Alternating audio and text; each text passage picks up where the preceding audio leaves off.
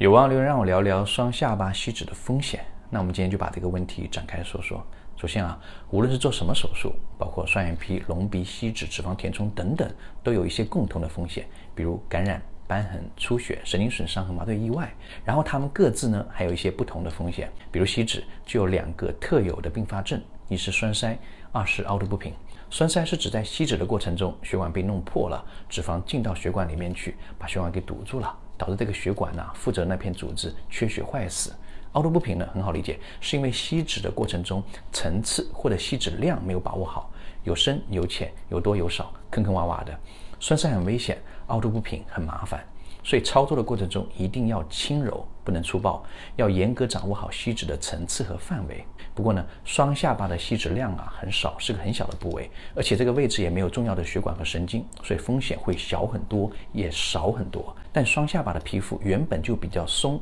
所以还需要加上射频或者光纤之类的辅助仪器来帮助皮肤收紧，这样才会有清晰的下巴和下颌线条。